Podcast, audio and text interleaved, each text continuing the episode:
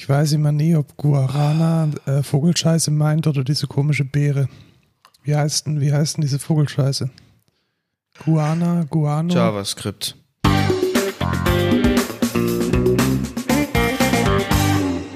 Hallo und willkommen zur 20. Folge Code Culture Podcast. Ich heiße, heiße, äh, wir sind da. Ja, genau. Du, du heißt. Ich, ich heiße Lukas. Und neben mir sitzt der Markus, das ist der CTO der Excentra. Genau, du bist Softwareentwickler bei der Excentra. Keiner zu wie mehr. Ja. Das hast du hinter dir. Der beste Softwareentwickler. Ja, definitiv. Der Beste, der mit mir diesen Podcast macht. Mhm. Ah, Wie, wie lecker. schmeckt denn der, der Koffein-Kakao? Äh, sehr gut, muss ich sagen. Sehr ja, da war, lecker. da war in meiner Foodies-Box drin, das könnte ich auch mal als No-Co der Woche machen. Typ Lebkuchen, schokoladig, fair, revolutionär. Schmeckt nach Lebkuchen tatsächlich. Ja, und es hat Koffein drin, was für den heutigen Abend, wo ich zwei Podcasts aufnehme, durchaus ähm, ganz nice ist. Ja, beim zweiten bin ich nicht dabei, also braucht ihr den noch nicht anzuhören. Ja, aber ich glaube, du darfst ein bisschen Produktionsassistent spielen, weil wir haben ein Interview mit einem erfolgreichen, sehr wichtigen und Wikipedia-relevanten Musiker. Aber vielleicht Nee, erzähle ich, ich dir nächstes Mal ich davon. bin da raus. Warum hatten wir letzte Woche eigentlich keinen Podcast? Ich war in Tübingen und du hattest auch was vor, gell? Genau, ich äh, hatte einfach keinen Bock auf den Podcast. Ja, genau. Ja. Und deswegen sind wir jetzt wieder am Start. Ja, wuhu. Sehr gut. Ähm, und es ist noch was passiert in der letzten Woche. Mein, mein V-Server ist ausgefallen. Und zwar habe ich so einen virtuellen Server bei Server4U. Das ist so ein Discounter für genau solche Server. Und die haben es irgendwie geschafft, vier Tage offline zu sein. Mhm. Ich habe gerade den Kakao getrunken. Ähm, ja, das, äh, das ist natürlich unfortunate. Das passiert einem nicht, wenn man Server bei Hetzner kauft. Sie hatten dann auch eine, eine mega äh, doofe Kommunikation. Also auf Twitter stand irgendwie, wenn du wissen möchtest, was passiert ist, dann schau auf Facebook nach. Und die, die E-Mail, die kam dann irgendwie erst nach, nach dreimaligem Nachfragen mit tausend Rechtschreibfehlern drin. Denen ist wohl in Straßburg eine USV ausgefallen. Und ähm, die USV hat dann alle, alle Server hart vom Strom genommen. Und da ist dann wohl einiges kaputt gegangen. Und ich glaube nicht, dass das Problem diese USV ist, sondern das Problem ist vermutlich, dass da so crappy Hardware am Start ist, dass äh, nach einem Stromausfall alles irgendwie den Bach runtergeht. Genau, weil wahrscheinlich keiner weiß, wie man diese P Server hochfährt, wie da die Konfiguration ist, weil man das halt einmal gemacht hat Ja, genau. und dann nicht mehr angerührt. Ähm, das ist natürlich auch immer sehr gut. Also ich bin jetzt tatsächlich am überlegen, zu Hetzner zu wechseln, weil Hetzner ist super. da war jetzt schon ein bisschen, du hast ja auch mitbekommen, also meine Nextcloud ist da drauf auf dieser Kiste und da sind schon einige Projekte drauf und es gab dann schon einige Nachfragen, Ja.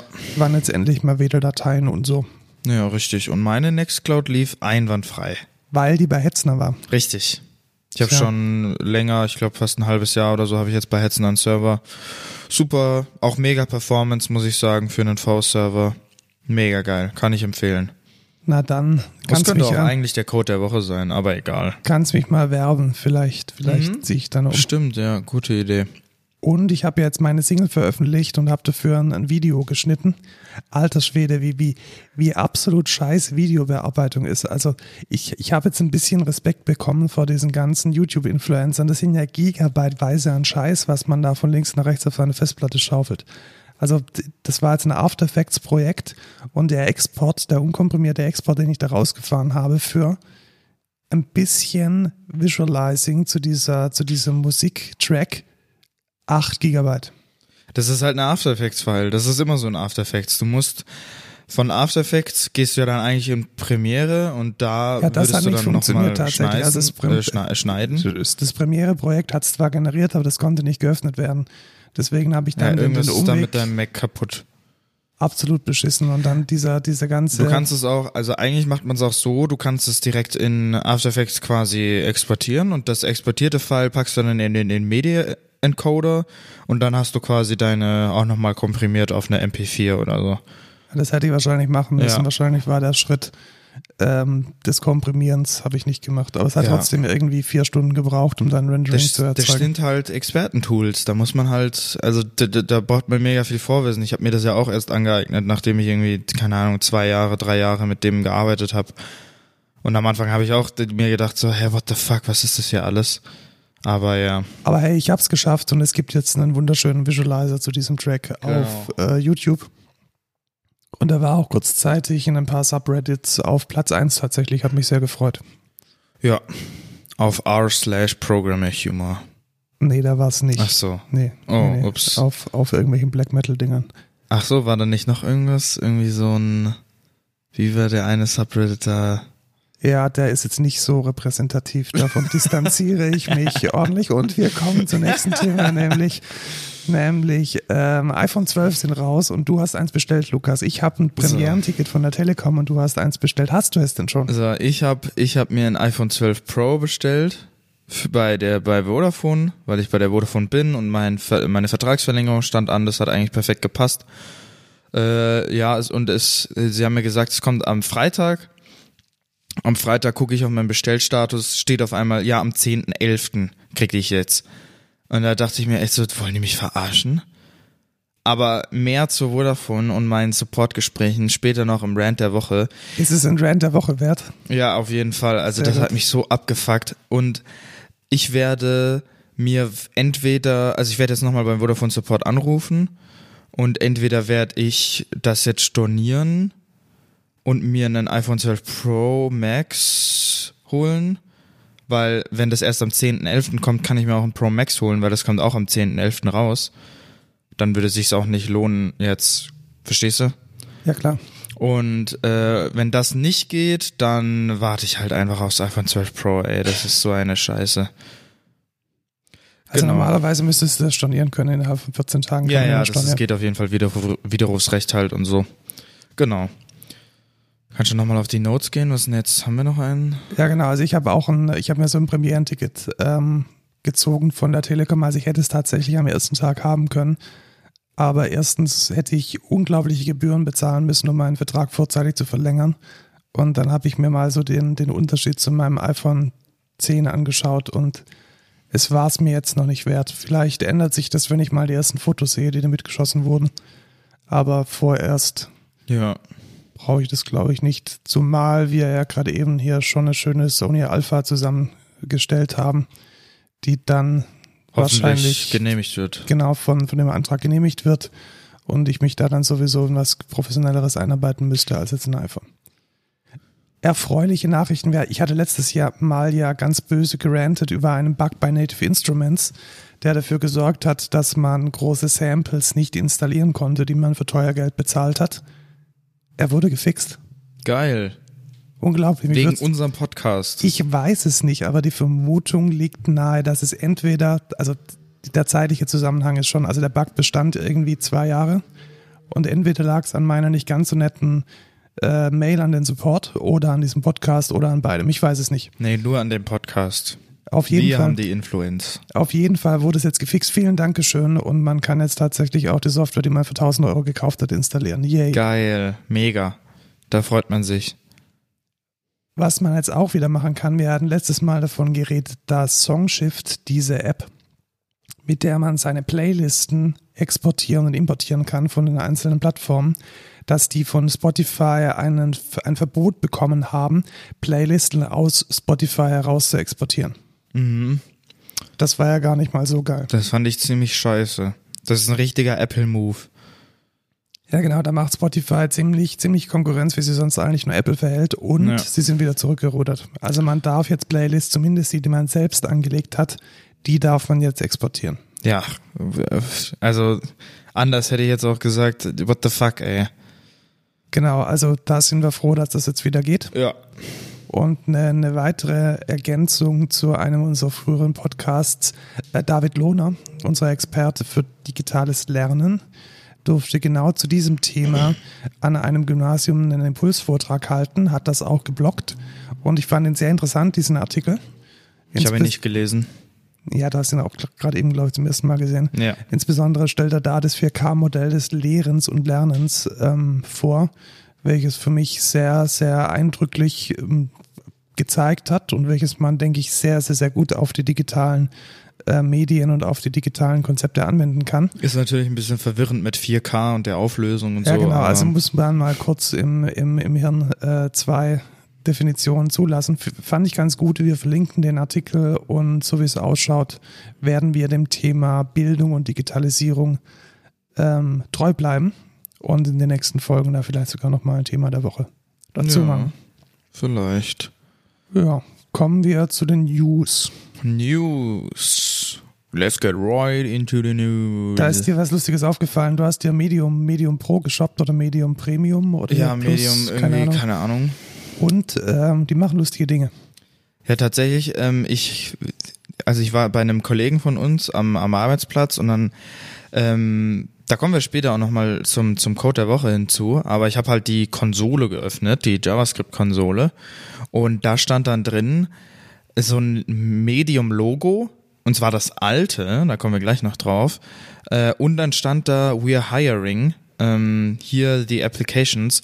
Und da stand dann halt ein Artikel drin von 2018, dass die halt Leute suchen und so. Und fand ich ganz interessant. Ähm, und mir ist es aufgefallen bei mehreren solchen Tech Savvy News-Seiten oder Artikel, Blogs ähm, wird das in Console Output öfters mal gemacht, dass man äh, quasi da so reinschreibt, ey, we're hiring.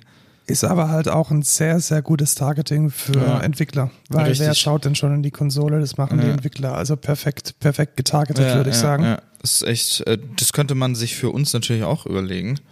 tatsächlich. Einfach, einfach so als Easter. Egg äh, in unserer Website, fände ich ganz lustig. Ja, mache ich vielleicht mal tatsächlich. Ja. Medium hat auch nochmal was gemacht diese Woche, nämlich ein neues hässliches Logo. Ja, ich finde es nicht so schön. Unglaublich. Also dieses M war so plakativ und Ja. hat so gut gepasst zum Medium. Ja, das Ding ist war auch, der, mein Kollege hatte das, hatte diese Seite offen und ich dachte so, hä, das ist doch gar nicht Medium, auf welcher Seite sind wir hier?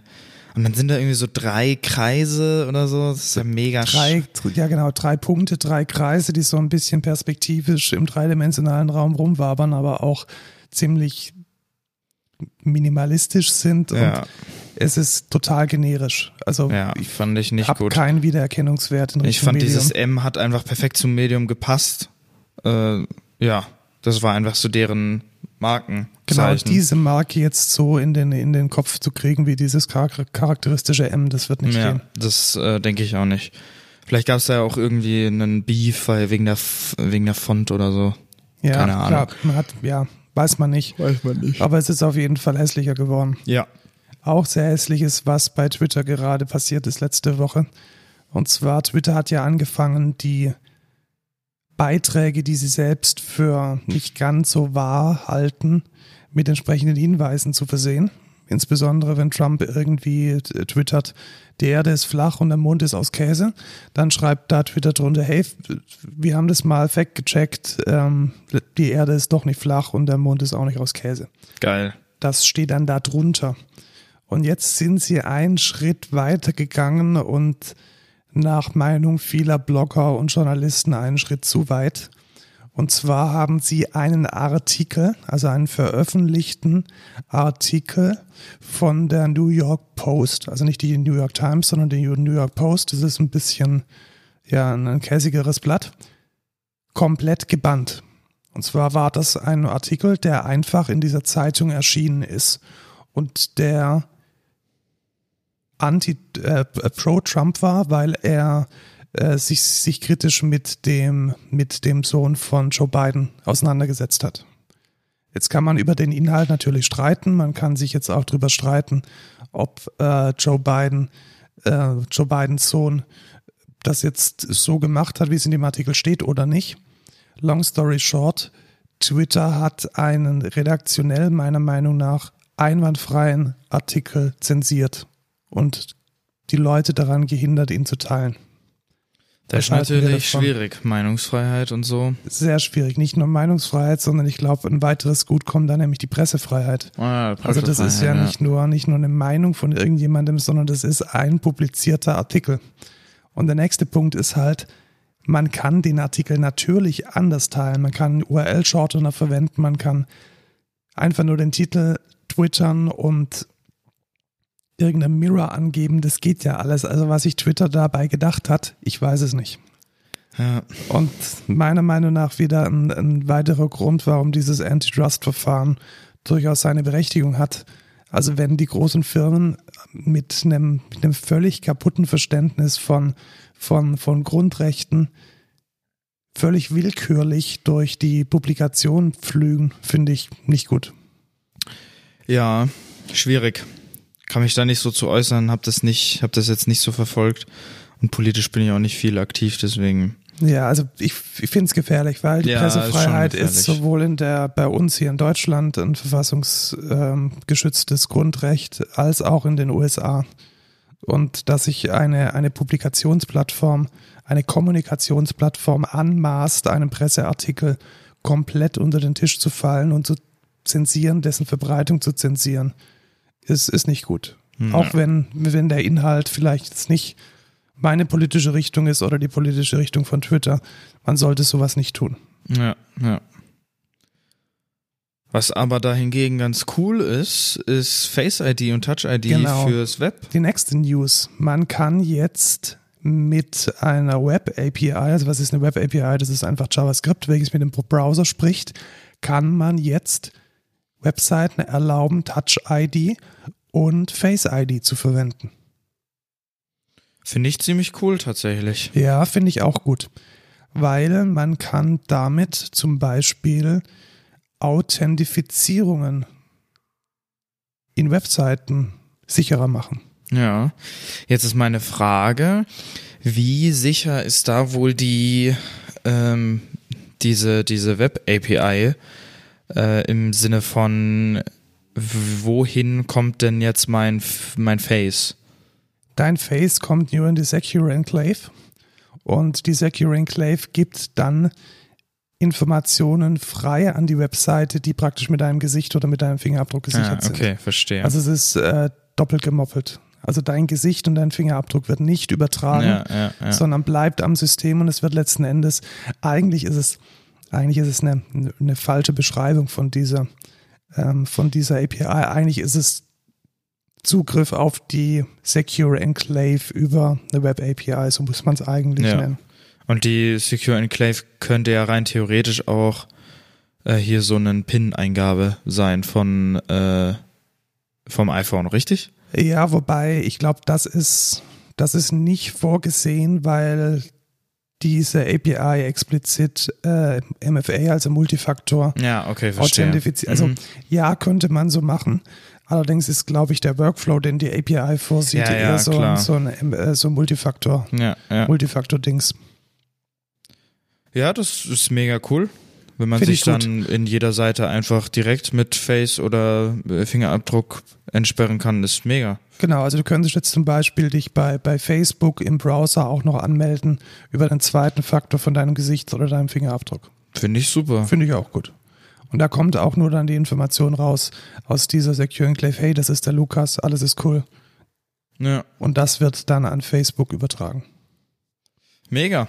Ja, finde ich einen Schritt in die richtige Richtung. Ja. Wenn da jetzt andere Hersteller von Hardware, von Security Hardware da hinterherkommen oder sich vielleicht sogar kompatibel diesem WebKit, es ist ein WebKit-Standard, äh, anschließen, wäre sicherlich eine lustige Sache. Ja, cool. Wo schaust du denn Filme, wenn du Filme auf deinem Handy anschaust? Netflix. Ja, und es gab da einen Konkurrenten zu Netflix, der hieß Quibi. Was? Kanntest du den? Wer? Ey, dieses Ding, das ging durch äh, die Medien, als es gestartet ist, als das nächste Big Thing und jetzt geht's durch die Medien, weil es irgendwie nach sechs Monaten ähm, komplett gefailt ist, kein Geld mehr hatte und zumachen musste. Du kennst es nicht, dann erkläre ich dir vielleicht mal, was nee, Quibi, noch nie Quibi gehört machen wollte. Also Quibi ist sowas wie Netflix und es hat im Gegensatz zu Netflix folgenden Unterschied. Die Filme sind maximal oder die Episoden sind maximal zehn Minuten lang Mhm. und man kann sie sowohl im Hochformat als auch im Querformat anschauen. Mhm. Also es gibt einen Cut im Hochformat und es gibt einen Cut im Querformat. Ah ja, und wer Und- macht das? Wer hat dafür Filme gemacht? Oder Viele Studios, also Quibi selbst hat diese Filme produziert und hat Mhm. halt Studios beauftragt, diese Filme zu produzieren. Diese, also da gab es sowohl von Dokumentationen, Talkshows, Comedy, Ich habe einen Thriller mal angeschaut, war eigentlich ganz lustig, aber Ja.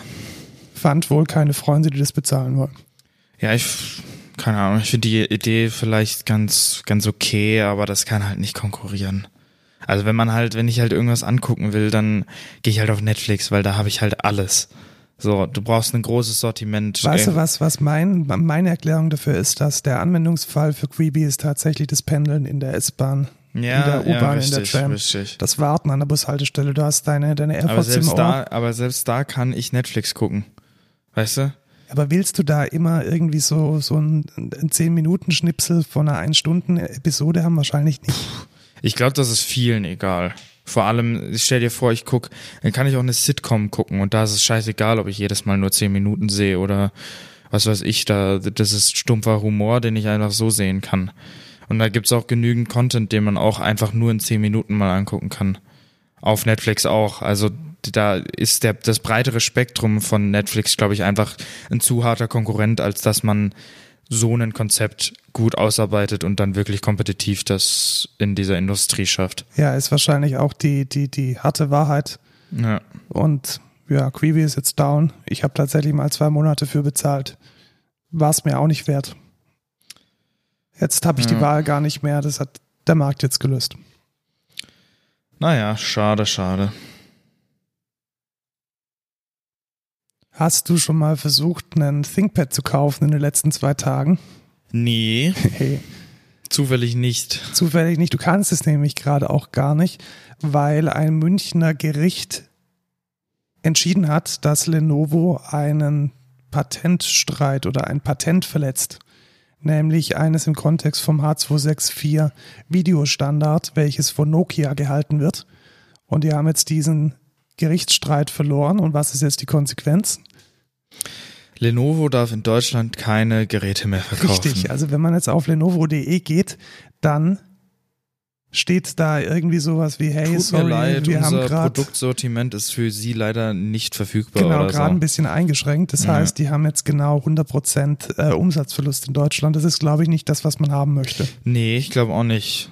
Äh, vor allem Deutschland ist kein Markt, den man jetzt missachten kann, glaube ich. Lenovo sagt aber im Gegenzug dazu, dass ähm, sie sehr wohl versucht haben, von Nokia die entsprechenden Lizenzen zu erwerben und dass Nokia da Wucher betreibt.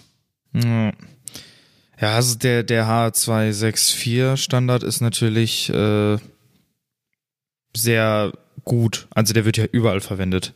Ja, richtig. Und ich frage mich auch, welche, welche Lizenzen es da bräuchte oder welche Patente es in dem Kontext überhaupt gibt und ob die tatsächlich so teuer sind, dass Lenovo die nicht bezahlen kann. Also ich glaube, das Ja. ist einfach irgendwie so das typische Patent, ähm, Patentgeschachere, welches die großen Firmen machen. Man verklagt sich da ständig und immer gegenseitig, um da entsprechende Drohkulissen aufzubauen. Und das ist jetzt halt mal eskaliert. Und was, was ich ganz spannend finde, es eskaliert gerade auch noch mit einem weiteren Player, nämlich mit Daimler.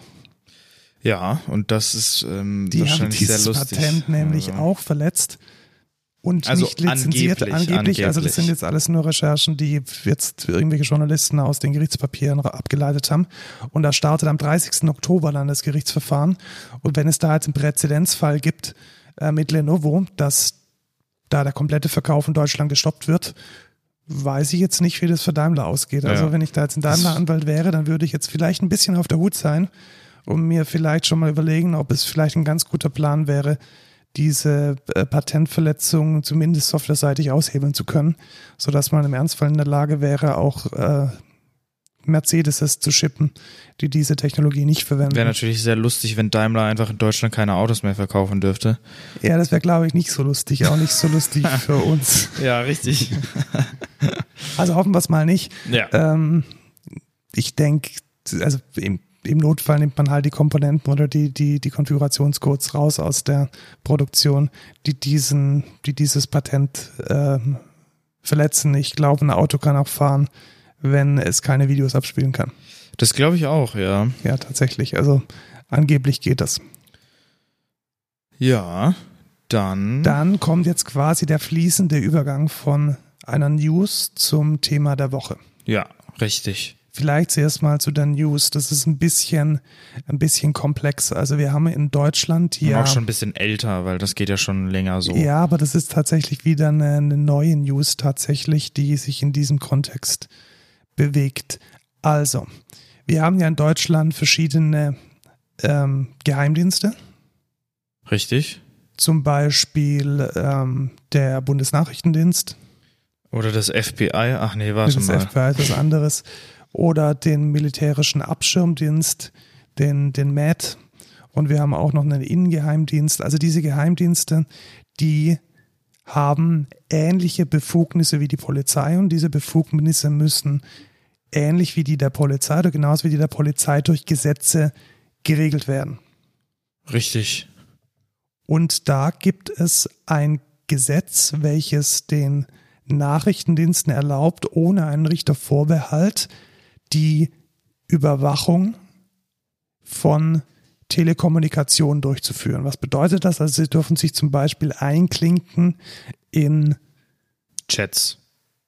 ja, in laufende Chats. Also Richtig. sie dürfen, wenn da jemand ähm, auf, auf äh, knuddels.de seinen nächsten Terrorakt plant, dann darf dieser Verkehr abgehört werden. Oder wenn ich jetzt mit dir telefoniere und wir dabei einen staatsgefährdenden Terroranschlag planen, Das, was wir ja jede Woche jede machen. Woche tun, genau.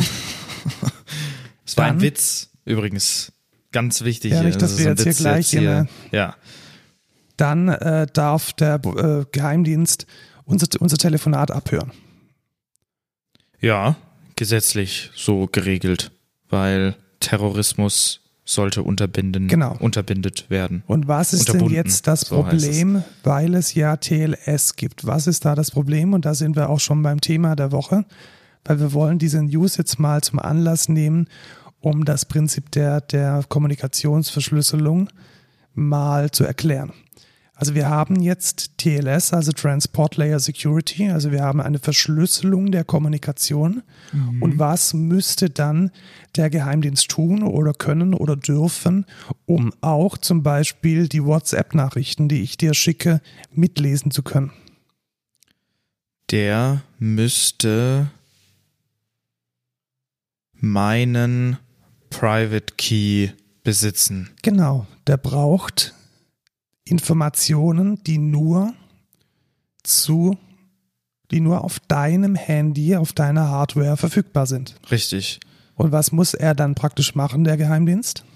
M- a- Auf Zugang zu meinem Handy bekommen und dann diesen Privatschlüssel saven können und damit kann er dann die Nachrichten entschlüsseln. Genau. Und was und wie geht das nur? Das geht nur wenn damit, er einen Trojaner auf genau, meinem Handy wenn hat. er eine, eine eigentlich eine Schadsoftware, eine komplette Überwachungssoftware auf dein Handy, auf dein Smartphone installiert. Richtig. Und jetzt kommt eine ganz, ganz gefährliche Grauzone, weil dieses Verfahren ist eigentlich technisch genau immer dasselbe. Das heißt, man lädt eine, eine Softwarekomponente auf dein Handy und diese Softwarekomponente tut dann Dinge. Und dann darf der Bundesnachrichtendienst und der, der Inlandsgeheimdienst, die dürfen jetzt die sogenannte Quellen-TKÜ machen. Was bedeutet das? Das heißt, sie dürfen auf deinem Smartphone all das auslesen, was notwendig ist, um eine laufende Kommunikation abzuhören. Mhm. Wie willst du denn jetzt sicherstellen, dass sie deine Bilder nicht anschauen? Ja. Wie willst du jetzt sicherstellen, dass sie dir nicht auch noch eine Bombenanleitung als PDF auf dein Handy kleben? Das, Das lässt sich nicht machen, weil ja, richtig. technisch ist es das Gleiche. Und jetzt Wenn die halt da ein Rootkit drauf haben, dann können die halt immer genau, alles machen. können sie alles tun. Und warum das notwendig ist, das wollen wir jetzt, also grundsätzlich dieses Gesetz ging jetzt durch. Also das ist jetzt die News. Das heißt, ähm, der Bundesrat hat beschlossen, Verfassungsschutz, Bundesnachrichtendienst und MAT dürfen die Quellen TKÜ plus, so würde ich die jetzt mal nennen, die dürfen das jetzt tun ohne einen Richtervorbehalt. Das heißt, sie dürfen von jeder Person, von der sie der Meinung sind, sie müssten jetzt dessen oder deren Kommunikation überwachen, dürfen sie einen Bundestrojaner, also so eine Schadsoftware, auf das Handy, auf den Computer aufspielen und dürfen dann alles von dem Handy runterziehen, was sie brauchen, um die laufende Kommunikation zu entschlüsseln. Ja. Und welche technischen Hintergründe das hat und warum man das braucht, das wollen wir jetzt mal erklären, damit man die Dinge ein bisschen besser einordnen kann. Das ist, glaube ich, ganz wichtig, dass die Leute, die ein bisschen tech-savvy sind, wissen, was das denn bedeutet und welche Mechanismen denn bei dieser Verschlüsselung funktionieren und welche nicht. Genau. Deswegen wollen wir uns jetzt mit dem Thema der Woche ein bisschen über TLS, Transport Layer Security, unterhalten. Unter welchem Namen kennt man denn TLS normalerweise? Unter welchem Namen? Ja, also so, man hat früher da, HTTPS genau HTTPS, wenn es bei HTTP ist oder SSL. oder SSL, genau. Also früher hat man da meistens SSL dazu gesagt. Der Name ist jetzt ein bisschen unspezifisch, deswegen sagt man jetzt eigentlich eher TLS dazu. Genau, TLS äh, 1.3 ist das neueste, richtig? Ja, ich glaube schon. Ja. Ja. Was ist denn der, der, das wichtigste Artefakt bei TLS? Was braucht man denn ganz Daher, dringend? dass du gerade Zertifikate markiert Ach, hast, hab ich das? de- denke ich Zertifikate. Genau, also es dreht sich letzten Endes alles um Zertifikate. Und äh, Zertifikate sind auch sozusagen der Einstiegspunkt in unsere Erklärung. Mit Zertifikate meinst du da auch Public und Private Key? Nee. Ja, doch, Ja? die, Okay. genau. Okay. Also, Verstehe. Weil unter Zertifikate verstehe ich Ja. eigentlich Certificate, was jetzt zum Beispiel von einer, einer CA. ja, äh, das, mein, das meinte ich eigentlich, aber Ja, auch dazu okay. spielt ja das Private Public Key ja, Verfahren genau, eine das Rolle. ist da auch wichtig. Genau, also was macht jetzt so ein Zertifikat? Das heißt, du möchtest mit mir reden. Ja, Also ich bin jetzt der WhatsApp-Server und du bist die WhatsApp-App. ja, Dann bekommst du, da machst du einen Request an mich, zum Beispiel an api.whatsapp.com mhm. und dann bist du in der Lage, von mir ein Zertifikat anzufordern. Und das kann ich dann überprüfen, Genau, ob wie das machst du valide das denn? ist, weil ich den Public Key von der vom WhatsApp-Server habe. Oder? Ja, nicht ganz. Also du hast, also du hast jetzt zwei Möglichkeiten. Entweder du machst es so, wie man es häufig macht, dass man den, dass man ein Root-Zertifikat kennt, Ja. zum Beispiel von VeriSign oder von irgendeiner anderen ah, Firma. ach so, ja, stimmt, so und funktioniert diese Firma hat dieses Zertifikat von mir, von apwhatsapp.com, signiert. Richtig, und dann kann ich es gegensignieren und gucken, ob das, Du kannst die Signatur überprüfen genau, über die Public, jetzt kommt es ins Spiel, über die öffentlichen Schlüssel, ja, die dann auch in den Zertifikaten drin sind und kannst dann sicherstellen, dass du mit einer Instanz redest, also mit apwhatsapp.com, welche irgendwann in grauer Vorzeit mal von VeriSign zertifiziert wurden. genau, So, jetzt übertragen wir, also das ist jetzt sozusagen die Sicherheit, die es braucht, damit du weißt, dass du mit mir redest. dass ich mit dem WhatsApp-Server rede. Genau. Ja, Und jetzt denken wir mal an unsere News von gerade eben. genau, Da ist es zum Beispiel erlaubt, dass ein Nachrichtendienst zu einem Provider gehen kann und sagen darf, so leite mal bitte allen Internetverkehr vom Lukas über unseren Geheimdienstserver. Die machen gerade ein Autorennen hier außerhalb von, von der Wohnung. Genau, Ähm, und die Pfaffenhofen M3-Gang. ja, genau, genau. Brr, brr. Ja, normalerweise läuft immer noch Balkan-Pop aus dem Auto. Ja, Die MC-Steuern, beste. Ja, ich weiß, davon hast du mir schon oft erzählt. Sollte auch mal noch Genau, was- Aber waren wir genau, wir waren beim, beim äh, Zertifikat und das, nee, wir waren halt anders. wir Achso, waren bei der den, kann, genau, hier, wir der waren kann beim, dann sagen, ich bin hier das, ich bin das richtige Zertifikat. Äh, genau, nein, der, der, der, sagen, der Geheimdienst, äh, der Geheimdienstserver kann jetzt sagen, hey, ich bin übrigens api.whatsapp.com. meine ich ja. Genau. Der kann dann sagen, ich bin WhatsApp und dann schickt man dahin seine Nachrichten. Tust du das? Wann tust du das? Du tust das, wenn du das Zertifikat überprüft hast. Ja, genau. Ja, also er kann dir das Zertifikat Hä? Was willst du jetzt? Ja, er muss ja ein anderes Zertifikat schicken, weil er ist ja nicht api.whatsapp.com. Ja, er hat ja nicht den privaten Schlüssel von api.whatsapp.com, deswegen schickt er ein anderes Zertifikat, welches vielleicht aussigniert ist auf api.whatsapp.com. Ja, und dann kann. Und dann überprüfst du das, weil du kennst das äh, Root-Zertifikat, mit dem es signiert wurde, ja. weil das vielleicht gespooft wurde und würdest dann trotzdem mit mir reden. Wie kannst du das denn verhindern? Da gibt es einen Mechanismus und auf den will ich hinaus. Ach Also so. ich will Certificate Pinning motivieren. Aha. Also sagt man, das ist das einzige echte, Genau, äh, das echte ist das Zertifikat. einzige eff- echte Zertifikat, das es gibt. Und wenn ihr ähm, Software schreibt, wenn ihr Webservices schreibt und ihr wollt sicher sein, dass es solche Man-in-the-Middle-Attacks, die jetzt sowohl staatlicher Natur ausgeführt werden können, als auch ähm, von, von anderen Parteien, die jetzt vielleicht eher krimineller Natur sind, wenn ihr das verhindern wollt, dann kann man Certificate Pinning machen. Certificate Pinning bedeutet, man gibt in der Anwendung ganz einfach an, dieses Zertifikat ist das Richtige. Ich scheiß drauf, wer es signiert hat.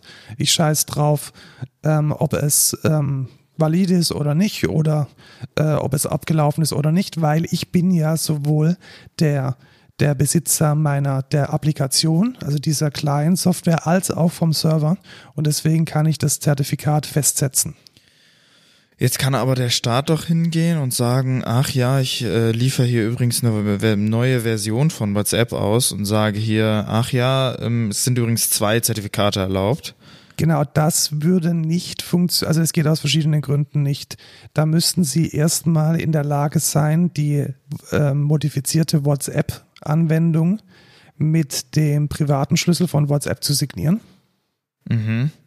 weil auch auf dem iPhone läuft nur Ach so, signierte aber der, der Staat darf nicht zu WhatsApp gehen und sie dazu zwingen, Nee, kann so er ja gar nicht. Update Genau, äh, kann er nicht, weil andere Jurisdiktionen aus, außerhalb von, von Ja, Amerika. okay, das Einzige, ja. was er tun könnte nach diesem Gesetz, ist diese Man-in-the-Middle-Attack, indem er mit den Providern zusammenarbeitet.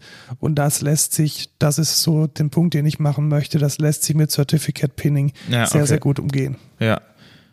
Richtig, also das muss aber dann softwaretechnisch von WhatsApp quasi abgesichert sein. Genau, das muss softwaretechnisch von WhatsApp abgesichert sein. Bin mir ziemlich sicher, dass es so ist, weil ähm, man kann da eigentlich immer relativ gut ähm, ähm, testen, ob das so ist, indem man eine Software verwendet, die nennt sich äh, Mitten Proxy, Man in the Middle Proxy. Das ist irgendwie so ein Forschungstool. Das ist, wo in der Konsole mit so N-Curses läuft. Und das macht genau das. Das heißt, es macht ein Proxy auf und es versucht praktisch, es macht den, den, den, TLS-Verkehr auf und es versucht dann mit einem anderen Zertifikat, das es selbst signiert hat und das man in den Trust Store vom iPhone laden kann, dann den Verkehr weiterzuleiten. Na, Und verstehe. als ich das letzte Mal gecheckt habe mit äh, Snapchat, WhatsApp und Facebook, die machen alle Certificates Pinning. ja, okay. Das heißt, Ja, ist auch das einzig Schlaue, weil wenn du jetzt sagst, du bist in irgendeinem Netzwerk und der baut so einen Proxy auf, Genau, das ist dann, das Gleiche. Ja, genau, dann hast du auch äh, verkackt.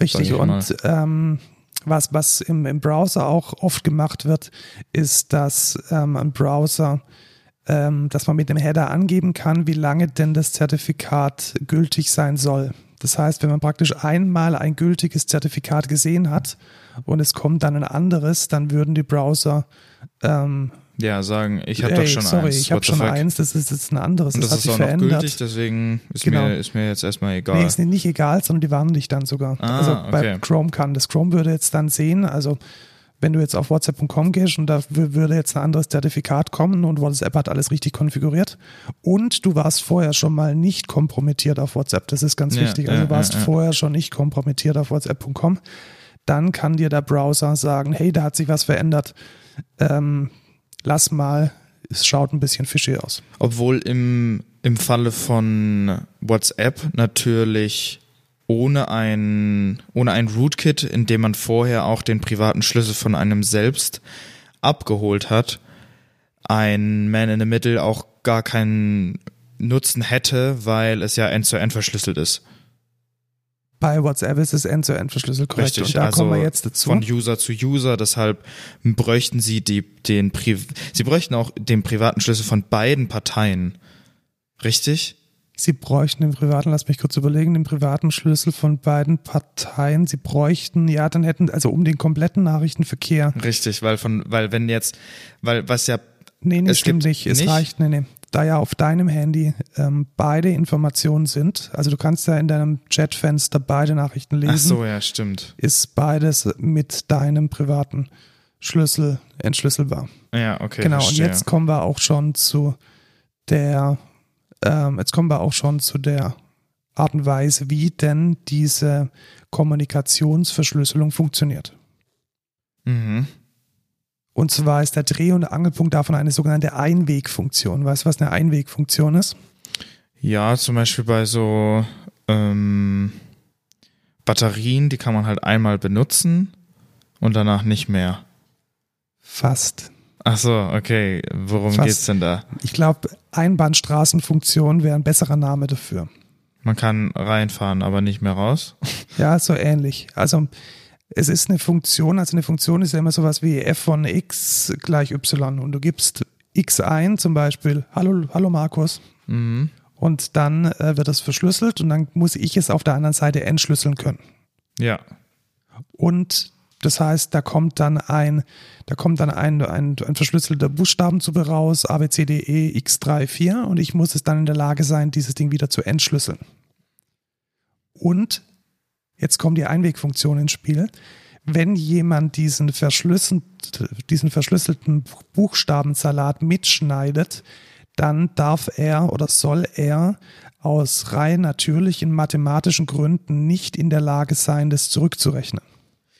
Ja. Jetzt nehmen wir mal eine, eine, eine Funktion zum Also rein Beispiel. theoretisch wäre es möglich, aber es würde zu lange dauern. Genau, jetzt, ja richtig. Ja. Jetzt nehmen wir mal eine Funktion und sagen, die Funktion ist mal 4. Mhm. Und du schickst mir jetzt zwei. Richtig.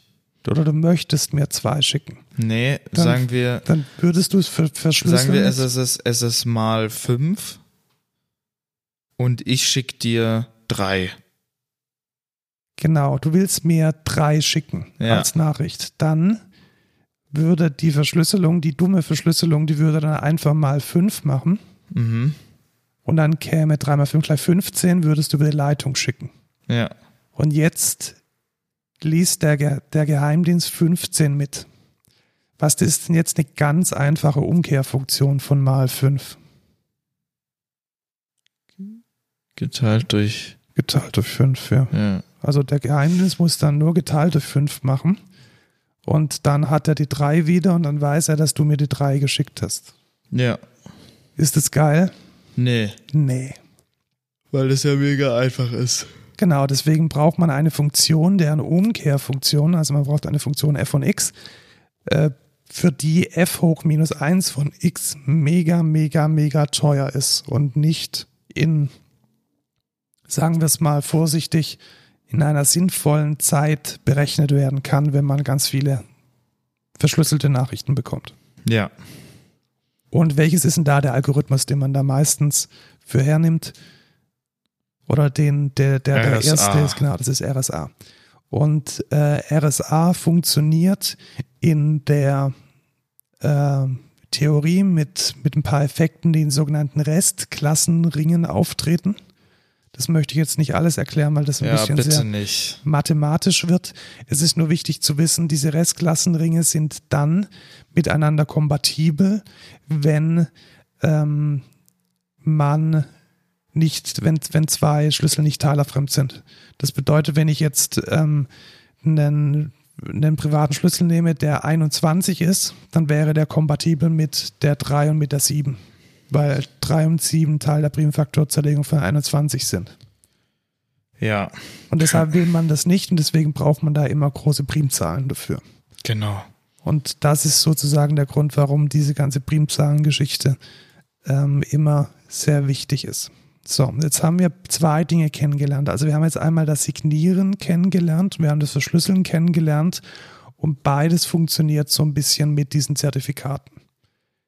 Wenn ich jetzt beides machen möchte, also ich möchte einmal signiert sein als jemand, der einen Webservice anbietet und ich möchte verschlüsseln können, Mhm. um zumindest einen, einen Grundschutz bieten zu können für meine Besucher oder für meine API oder für meinen kleinen Webservice. Mhm. Dann konfiguriert man das mit OpenSSL und 500 Kommandos auf der Konsole und richtet seinen Apache ein. Macht man das so, Lukas? Nee, man nimmt äh, Wie den, hast du das denn gemacht? man nimmt den Certbot von Let's Encrypt und äh, macht sich da, sagt er einfach, ja, das ist meine Domain, das ist meine E-Mail-Adresse, äh, mach mal bitte SSL hier. Genau, also früher war das echt eklig. Das kann ich Und bestätigen. es ist auch heute noch eklig, also wenn man jetzt in einem, in einem Enterprise-Umfeld Äh, unsere Kunden werden da ein Lied voll singen können, wenn man im Enterprise-Umfeld so ein Certificate Signing Request machen möchte. Das ist immer äh, mit großen Schmerzen verbunden. Da gibt es was Besseres, nämlich dieses Let's Encrypt.org. Da haben sich ein paar Leute zusammengesetzt und haben gesagt, hey, das muss mega einfach sein, seinen eigenen Webservice sauber ähm, mit TLS aufsetzen zu können. Und dieses Let's Encrypt.org mit diesem Python-Bot, diesem Cert-Bot, das sind letzten Endes drei Tastenanschläge, die man machen muss, um dann seinen Apache oder seinen Nginx mit einer sauberen TLS-Verschlüsselung zu versehen. Ja, und das Geile daran ist auch, man kriegt, ähm, wenn das Zertifikat ausläuft, kriegt man eine E-Mail, ey, yo, dein Zertifikat läuft bald aus, äh, renew das mal und dann drückt man da renew und dann hat man ein fertiges neues Zertifikat. Genau, und damit könnt ihr auch Certificate Bidding machen. Also wenn man jetzt eine App schreibt, die dann äh, mit dieser API, die mit CertBot äh, abgesichert ist, äh, kommunizieren möchte, dann einfach sagen, hey, dieses Zertifikat ist das, was auf meiner Whitelist steht und alles andere lasse ich nicht zu. Was man allerdings bei CertBot immer sagen muss, ist, dass sie jetzt die Identität nicht so sauber überprüfen wie jetzt in VeriSign oder irgendwelche großen ähm, CAs. Also die sind jetzt nicht bei dir vorbeigekommen und haben geschaut, ob du tatsächlich der Lukas Rott bist. Ja, richtig. Und in der, in der Fubar-Straße wohnst. Das Danke, dass du meine Adresse nicht gelegt hast. Sehr nett von dir. Ja, ja, ich habe kurz überlegt, ob ich deine Adresse überhaupt kenne und ich kann sie nicht auswendig. Ja, Gott. Ich auch ähm, nicht. Sehr gut. Bestes Sicherheitsfeature. ja. Ähm, genau, also let'sencrypt.org, äh, tolle Sache, um auch nicht irgendwie 500 Euro im Jahr für so ein Zertifikat zu bezahlen weil viele, viele Webhoster verlangen tatsächlich so locker mal einen Zehner im Jahr für äh, einen Zehner im Monat für ein Zertifikat. Ja. Muss alles gar nicht sein. Nee, mit Certbot geht das sehr, sehr easy und let's encrypt.org. Genau. So, jetzt will ich noch einen Punkt am Ende machen. Wir sind jetzt wieder bei dem Thema von den Geheimdiensten, die die Kommunikation abhören wollen. Was muss man denn ganz, ganz, ganz strikt unterscheiden, wenn man die Sicherheit von Ende zu Ende haben möchte? Dass TLS nicht gleich Verschlüsselung auf der Festplatte ist. Ja, genau. Also TLS ist ja, es sagt ja schon Transport Layer Security. Ja. Und am Ende des Transportes werden die Daten dann entschlüsselt. Und ob die dann verschlüsselt auf einem Server landen, entschlüsselt auf einem Server landen oder ob die zugänglich sind oder ob die nur lokal zugänglich sind, das ist immer unterschiedlich und das lässt sich auch nicht pauschalisieren. Ja, richtig. Und das muss man immer wissen. Ähm, beim Facebook Messenger ist es zum Beispiel definitiv so, dass die Nachrichten unverschlüsselt bei Facebook gespeichert werden. Ja, deswegen man benutzt man sich, den auch einfach genau, nicht. deswegen benutzt man den nicht. Bei Instagram ist es genauso. Ja. Bei iMessage und WhatsApp ist es ein bisschen anders. Da werden zwar die Keys potenziell auch auf den Servern gehalten, weil man sich über, zumindest bei iMessage, über mehrere ähm, Accounts einloggen kann. Bei WhatsApp ist es allerdings tatsächlich so, dass das jetzt neben Signal und Telegram die größte Sicherheit bietet, weil da werden die Daten gar nicht mehr auf dem Server gespeichert. Wusstest du das? Ja, ja, das wusste ich. Seitdem die End-to-End-Encryption haben, machen die das ja nicht mehr. Genau, also die Daten werden nur auf deinem Handy gespeichert und wenn du da kein lokales Backup hast in der iCloud oder sonst wo, und da kommen wir natürlich dann zum nächsten Punkt, ja. dass auch die Backups verschlüsselt sein müssen. Also wenn du da kein Backup irgendwo hast, dann sind die Nachrichten tatsächlich nur auf deinem Telefon. Genau. Und sonst halt in der iCloud oder im Google Drive. Genau, also bei dieser ganzen Sicherheitsgeschichte immer bedenken, dass ähm, es zwei Seiten gibt, die man sich anschauen muss. Einmal die Verschlüsselung des Transportweges und das ist eher die, auf die man primär achten muss, weil der Transportweg sehr einfach, auch ohne Richtervorbehalt überwacht werden kann. Und die Verschlüsselung auf der Festplatte ist dann nochmal ein anderes Bier. Da geht es dann eher darum, wenn jemand ähm, physikalischen Zugriff zu dem Gerät hat oder wenn es jemandem gelungen ist, einen Trojaner einzuschleusen. Ja. Damit würde ich das Thema jetzt auch abschließen. Genau, ich glaube, wir haben die wichtigsten Dinge gesagt. Genau.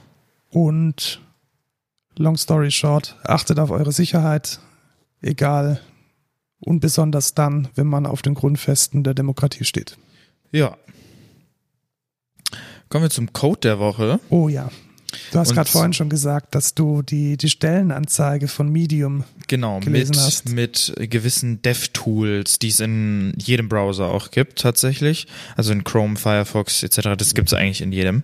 Und zwar kann man da den, also ich, das kennen die meisten wahrscheinlich eh schon.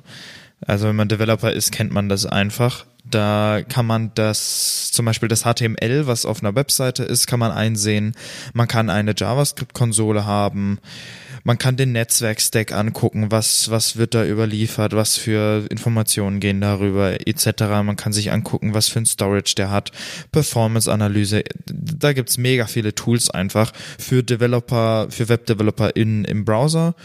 Und ich find's immer sehr handy, weil wenn ich jetzt zum Beispiel einen, einen nicen JavaScript-Interpreter brauche, dann gehe ich halt einfach in den Browser und schreibe das da in die Konsole rein, weil, keine Ahnung, das ist halt der JavaScript-Interpreter.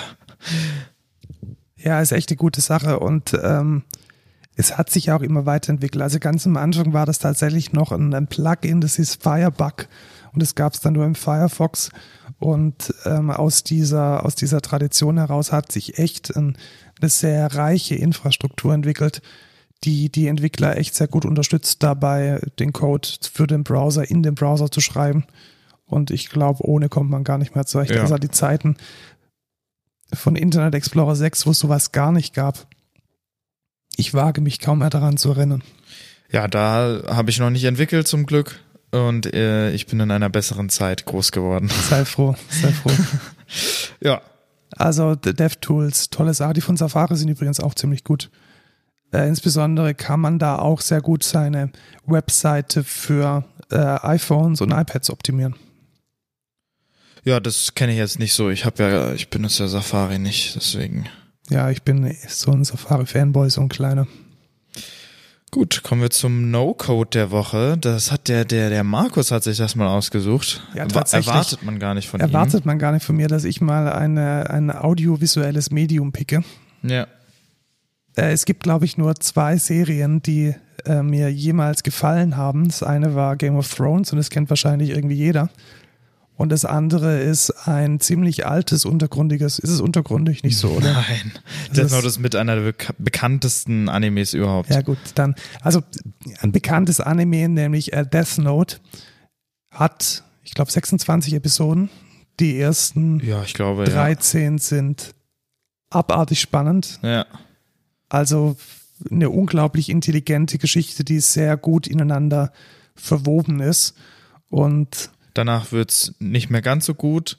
und am Ende wird's komisch. Ja, vor allem als dann diese dumme. Nicht spoilern, nicht spoilern, nicht spoilern.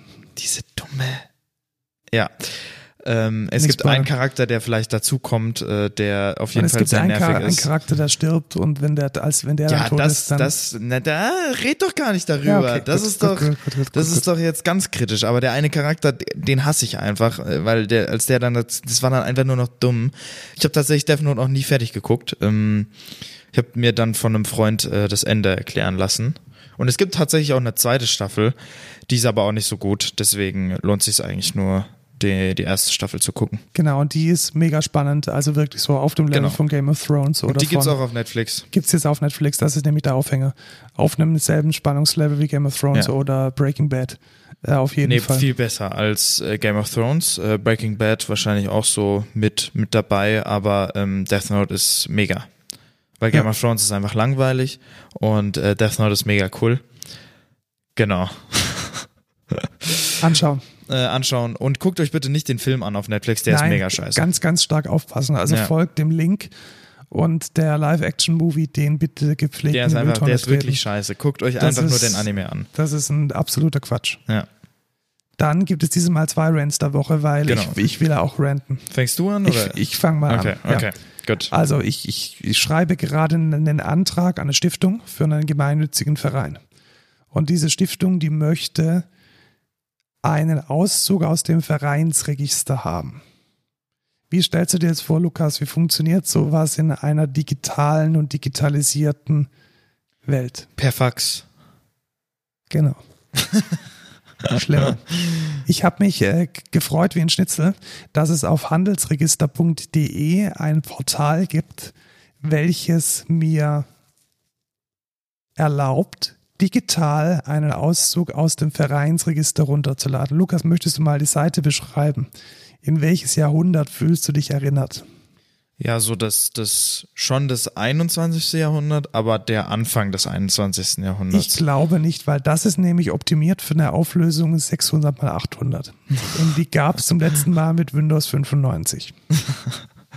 okay, dann vielleicht doch das 20. Jahrhundert. Gut, wenn ich jetzt nach meinem Verein suche, mein Verein hat einen äh, Namen und jetzt drücke ich, ich gebe jetzt genau denselben, also genau den Namen ein, unter dem wir firmiert sind. Mit wie vielen Suchergebnissen rechnest du dann, Lukas? Und was denkst du ist denn wohl am Platz 1? Ich rechne mit 0 und es gibt keinen Platz 1. So, ich habe jetzt auf Suchen geklickt. Oder vielleicht geht er einfach nur Jugendkultur und dann. Ähm The maximum number of 200 hits has been exceeded. Ach ja. Und auf der ersten Seite gibt es nicht meinen Verein und auf der zweiten Seite gibt es nicht meinen Verein und auf der dritten Seite gibt es nicht meinen Verein und ich habe keine Chance, dieses Ding zu finden. Wenn es einem dann gelingt, den Suchbegriff so sauber zu machen, dass man über Ausschlusskriterien dann seinen Verein getroffen hat, dann klicke ich jetzt hier auf, hey, ich hätte jetzt gern den aktuellen Vereinsauszug dann muss man sich anmelden. Das ist ja okay. Ja, ja. Und rate mal jetzt, wie die Anmeldung funktioniert. Per Fax. Ja. Das heißt, ich muss wie, hä, wie eine PDF Anmeldung? ausdrucken, Aha. dann diese PDF unterschreiben und hinfaxen und dann bekomme ich per Post meine Zugangsdaten. What the fuck? Geil. Und rate mal, was dieses Fax seit zwei Tagen ist belegt. Genau. Geil. ich brauche diesen fucking Auszug bis Mittwoch. Ach ja, nice.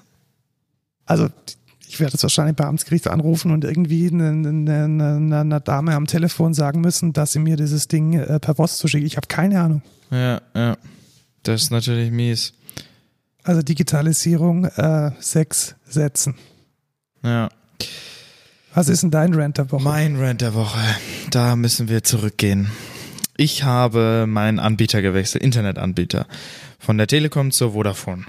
Also dein, dein, dein Kabelinternet zu Hause. Genau, ich hatte okay. DSL bei der Telekom und wollte eigentlich zu Kabel bei der Vodafone wechseln, weil bessere, also 1 Gigabit Leitung, günstiger, eigentlich alles besser.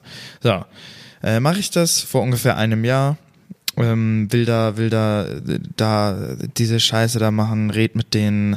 Dann schicken die mir einen Router zu, passt alles. Ich will den installieren, kommt kein Signal. Der Router kann sich nicht anmelden.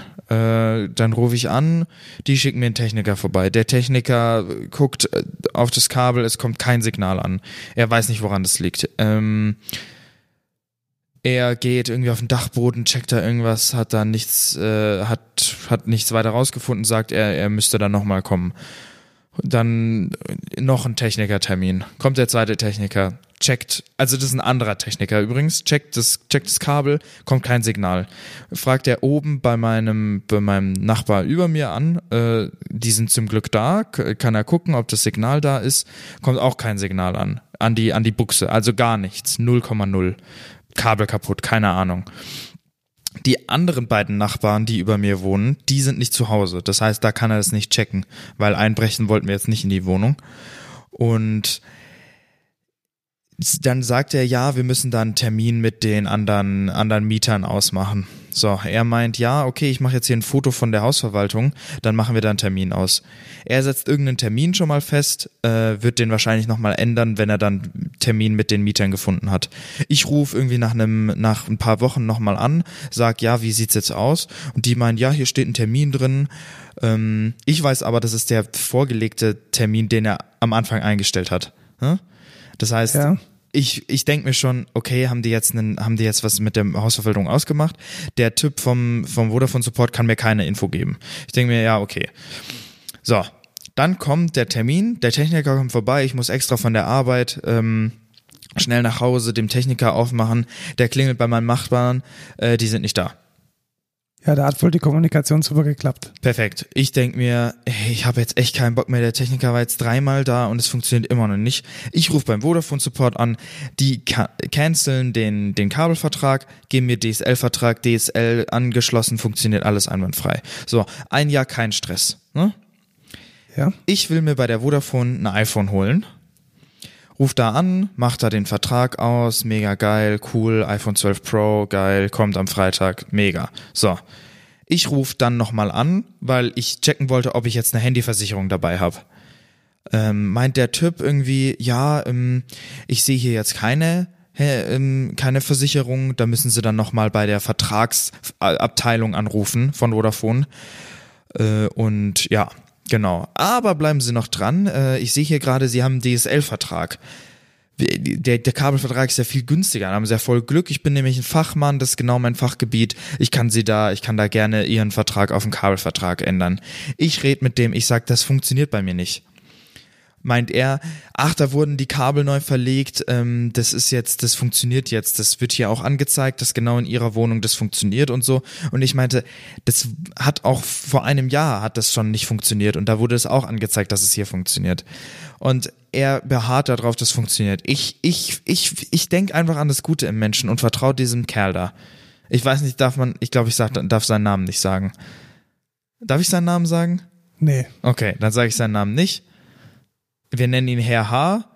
Ähm, ich schreibe mir extra seinen Namen auf, weil ich, weil ich einfach, einfach diesen Blame, weil ich, ich wusste, dass es nicht funktioniert. Ich wusste schon von Anfang an, dass es nicht funktioniert. Ich habe es aber trotzdem, ich weiß nicht warum. Ich habe einfach trotzdem dran geglaubt. Ich dachte, ach, vielleicht hat er ja recht. Vielleicht wurden jetzt die Kabel neu verlegt. Und er meinte, ja, ich brauche auch keinen Techniker. Dann rede ich noch mit ihm so drüber, ähm, kurz bevor er mir den Vertrag verkaufen will. Äh, ja, was haben Sie mir jetzt eigentlich für einen Router eingetragen? Und dann meinte er ja diesen Vodafone Hotspot, diesen Vodafone eigenen Router. Der mega crappy ist, ja, der Fritzbox. Der übel crappy ist. Und ich meinte halt auch, ja, nee, ich hätte aber lieber eine Fritzbox. Und er meinte so, nee, nee, der Vodafone Hotspot kann alles, was eine Fritzbox kann. Und ich so, ja, äh, das glaube ich eher weniger. Und dann meinte er so, ja, dann sagen Sie mir doch, was, was, was der Vodafone Hotspot nicht kann. Ich sag so, ja, ich hätte gern VPN in mein äh, lokales Netzwerk äh, von meinem Handy aus. Und er meinte, ja, das geht. Und dann dachte ich mir schon so, hm, okay. Anscheinend geht es echt. Bin mir jetzt nicht sicher. Ähm, und dann, ja, ich möchte gern mein Smart Home steuern. Und dann meinte er so, was für ein Smartphone? Und dann dachte ich mir so, Alter, Smart Home. Und er so, äh, ja, da muss ich kurz nachfragen by the way, ist das sein Fachgebiet. Ne? Ähm, fragt er nach, irgendwie so eine Minute später ist er wieder da und sagt so, ja, äh, die Smartphone-Steuerung äh, geht, geht nur mit der Fritzbox, weil das ein äh, Fritzbox eigenes Feature ist oder so. Und dann dachte ich mir auch so, das heißt Smart Home, was für ein Smartphone? Als ob er noch nie Smart Home gehört hat. Und dann meinte er so, ja, okay, dann äh, buche ich ihn den, ähm, den Kabelrouter dazu. So. Das erstmal hingestellt. So. Nächster Tag, ich rufe bei der Abteilung an, wo ich meine Rechnung und meine Versicherung dazu buchen möchte. Es kommt eine Frau dran, die erstens so schlecht Deutsch spricht, dass ich kein Wort verstehe. Also wirklich kein Wort. Ich meine, das ist nicht ihre Schuld oder keine Ahnung was, aber dann bitte setz mir doch da einen Supportarbeiter hin, mit dem ich reden kann. Also sorry, wenn, wenn wir da nicht irgendwie auf dem gleichen Level sind, dann. Ich glaube, die wichtigste Eigenschaft von einer Telefonmitarbeiterin ist, dass sie sprechen und verstehen kann. Ja, richtig. So, die kann irgendwie, die spricht das schlechteste Deutsch, was ich je gehört habe.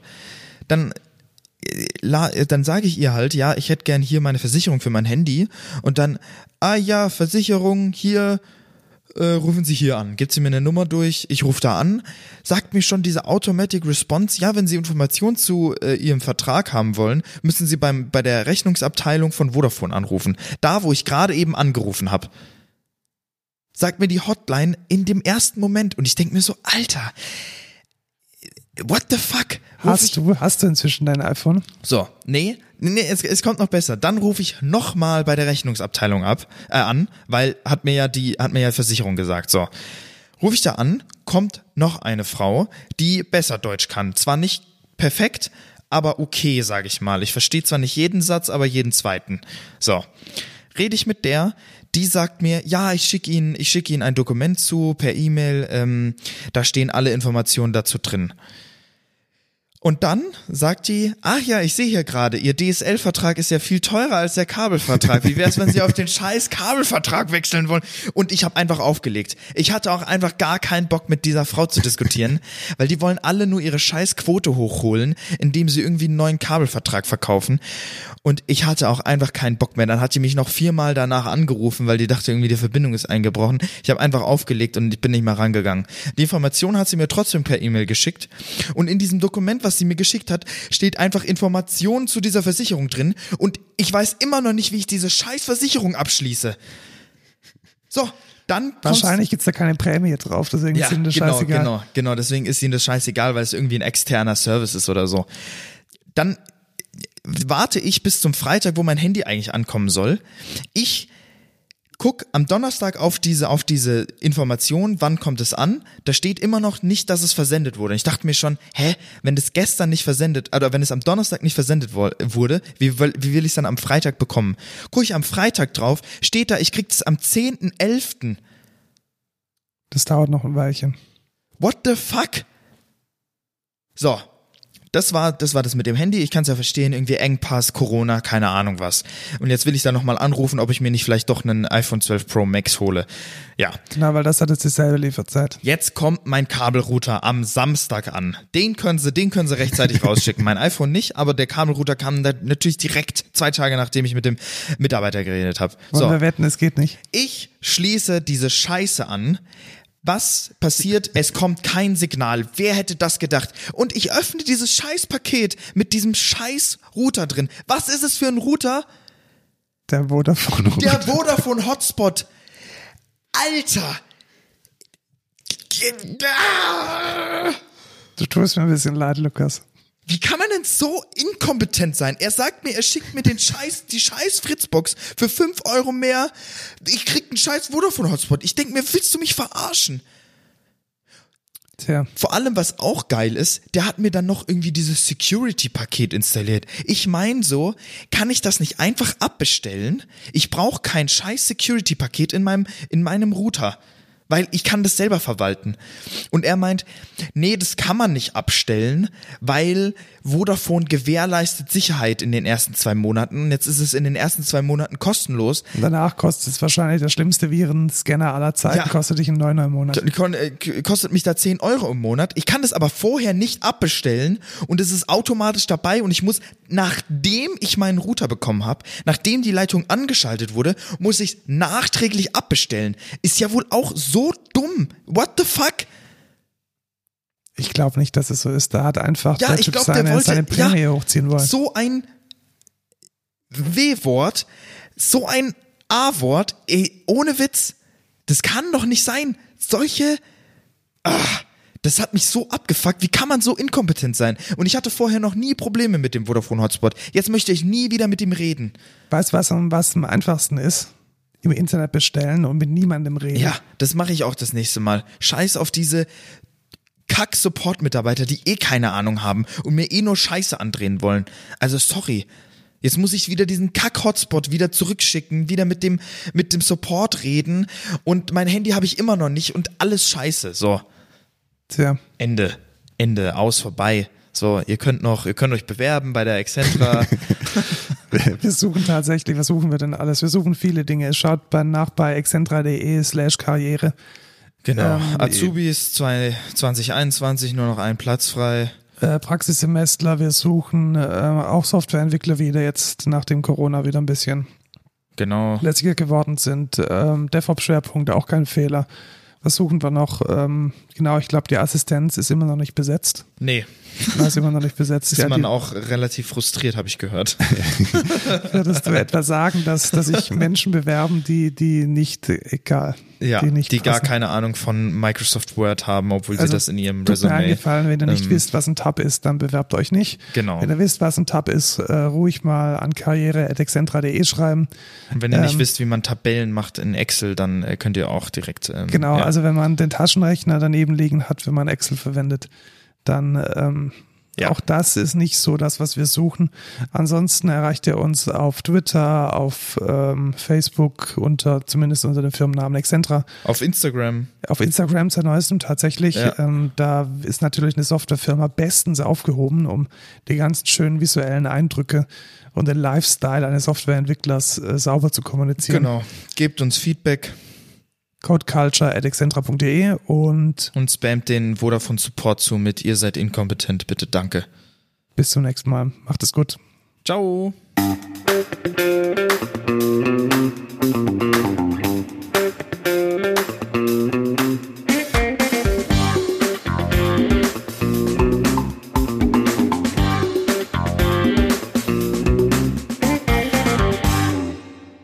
Ich hasse Vodafone.